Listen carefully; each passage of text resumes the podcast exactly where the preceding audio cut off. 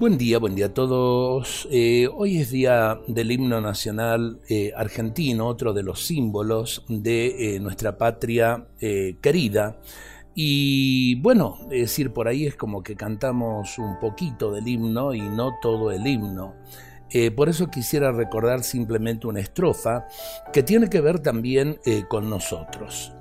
San José, San Lorenzo, Suipacha, ambas piedras, Salta y Tucumán, la colonia y las mismas murallas del tirano en la banda oriental son letreros eternos que dicen, aquí el brazo argentino triunfó, aquí el fiero opresor de la patria su cerviz orgullosa dobló.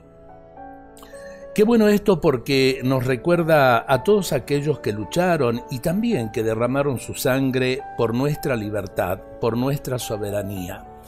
Vale la pena eh, pensar en ellos y a la vez también eh, pedirle al Señor eh, saber imitarlos. El amor a la patria tiene que ver con el cuarto mandamiento, honrar padre y madre.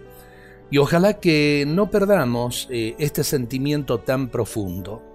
Por allí es como que desvalorizamos a los símbolos patrios, cuando en realidad representan nuestra identidad despreciamos nuestra identidad de argentinos.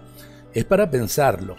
Creo que tenemos que aprender eh, con aquellas palabras también del himno, libertad, libertad, libertad, que la libertad también es responsabilidad. No simplemente hacer lo que a mí se me ocurre, sino eh, construir una Argentina mejor, que es lo que todos deseamos.